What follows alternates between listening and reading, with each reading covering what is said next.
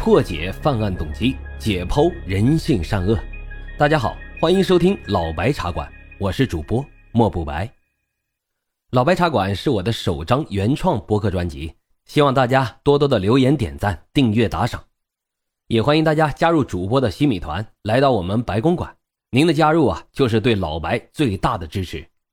已经加团的小耳朵们，赶紧去私信老白，进入到我们的粉丝群中。并且领取啊，属于西米团的专属福利。好了，言归正传，我们开始讲今天的案子。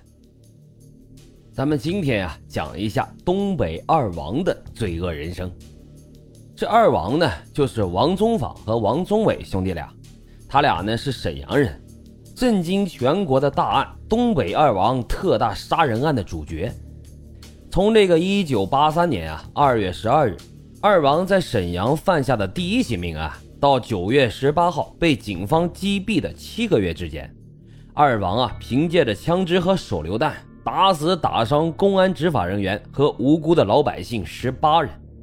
要知道，这二王是新中国第一张悬赏通缉令上的通缉犯，可见其当时的影响。那么，这二王的事件真相到底是怎么样的呢？别着急，请听我慢慢道来。这发生在一九八三年的二王案，距今啊已经过去三十多年了。曾经啊可以说是风云一时。二王中的弟弟王宗伟呢，是沈阳部队的试枪员，整个沈阳兵工厂生产出的枪械送到他们手中去验枪，因此啊他就有机会私自收藏起来了一些。一九八三年二月十二日中午。这王宗芳和王宗伟啊，混入了沈阳空军四六三医院。王宗芳呢，撬开了小卖部的房门，入室盗窃。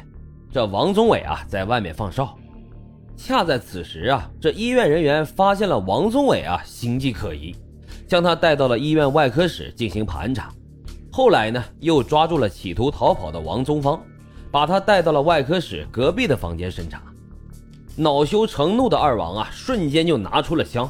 开枪打死打伤了四人，自此开始啊，携带着武器开始亡命天涯。这一路上是杀人越货，武警公安轮番堵截，在闹市和他们发生枪战，二人是弹无虚发，枪枪毙命，部队啊和群众损失重大。在七八个月之内啊，这二人是一路从沈阳杀到了河北，又穿过北京，越过河南，深入安徽。后来又潜入到江西，是神挡杀神，佛挡杀佛呀，简直杀出了一个黎明。直到后来是惊动了中央，当时的公安部啊发布了第一个悬赏通缉令，集全国的力量来抓捕二王。果然啊，这个悬赏通缉令啊很快就奏效了。在那个通讯方式落后的社会，虽然二王被多次发现，但还是被逃脱了。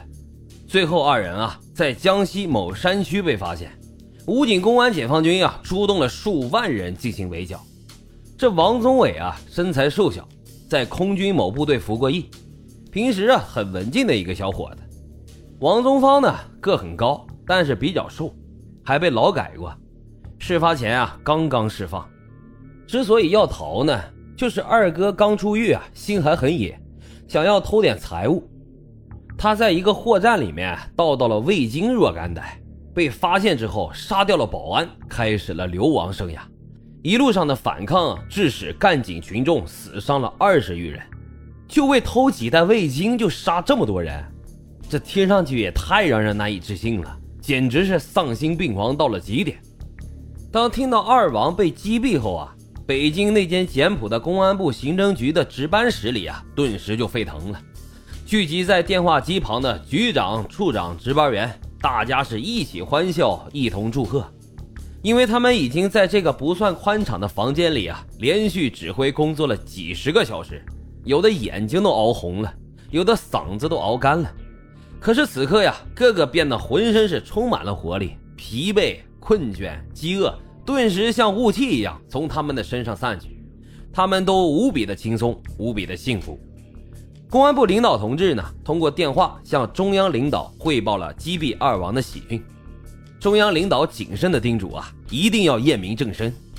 二王案件的其他意义还在于使公安部发出了文革以来的第一张 A 级通缉令，并且引发了意义深远的八三年严打，还间接的催生了中华人民共和国武装警察部队的组建。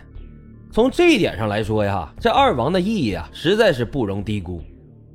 一九八三年九月十八日下午的六点四十分，二王被击毙于广昌县尖峰公社水南大队南坑山。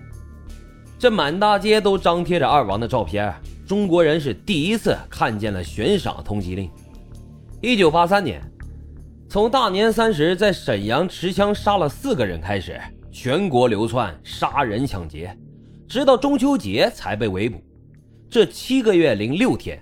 一直困扰着大家的问题是，这二王到底到哪儿去了？这个问题呀，到现在都是个谜。